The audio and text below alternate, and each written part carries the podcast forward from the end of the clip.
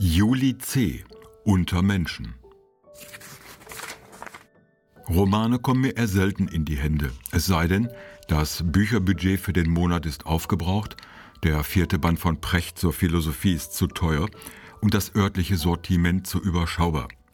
Obwohl eher zweifelhafte Orientierung ließ mich dann die Position in der Spiegel Bestsellerliste zu diesem Buch greifen, was ich am Ende nicht bereut habe. Es war mein erstes Buch von Julie C., aber es lässt mich in Zukunft vielleicht doch wieder zu dieser Autorin greifen. Der Plot ist eher überschaubar.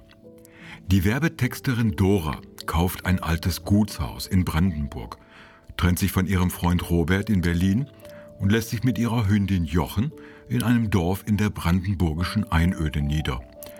Während sie mit einem riesigen verwilderten Grundstück kämpft, lernt sie nach und nach ihre Nachbarn kennen. Zuerst eine eher unangenehme Figur, den glatzköpfigen Dorfnazi Gothe, danach Herrn Heini Heinrich, der am Anfang R2D2 heißt. Es folgt das schwule Paar Tom und Steffen. So deutlich die Schubladen, in die sie diese Menschen einsortieren könnte, so undeutlich werden diese Schubladen im Laufe der Geschichte.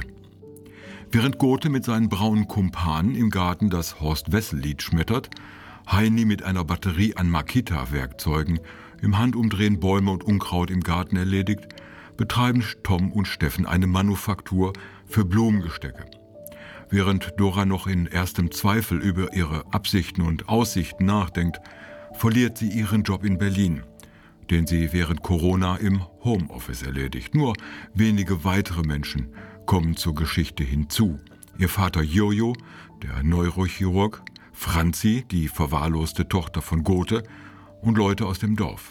Je mehr sie mit diesen Leuten erlebt, sich ihre vielen Facetten zeigen, desto schwieriger fällt das Einsortieren der Menschen. Der Nazi ist nicht tump und immer brutal, sondern kann auch Empathie und viel Nachbarschaftshilfe.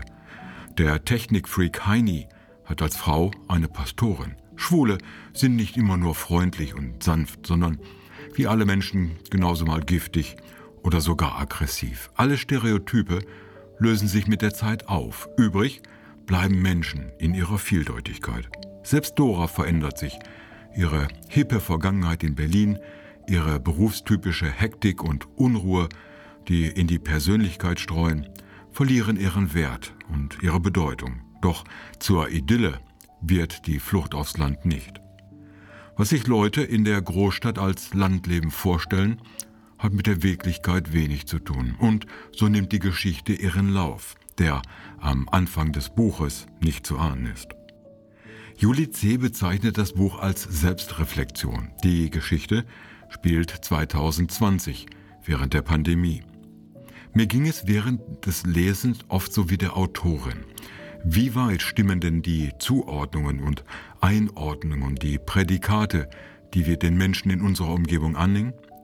Der Nazi und der Freak, die nur aus Freundlichkeit, nicht aus einem Zweck, das verfallene Haus reparieren. Die verstörte Franzi, die erst als Fall fürs Jugendamt aussieht, sich aber gar nicht als verloren fühlt und in Doras Nähe sogar aufblüht. Der Schwule mit dem AfD-Aufkleber am Briefkasten.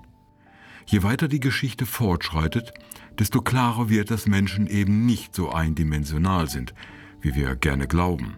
Daraus gewinnt Julices Geschichte eine Faszination, die durch eine lebendige, bunte, manchmal marodierende Sprache noch verstärkt wird.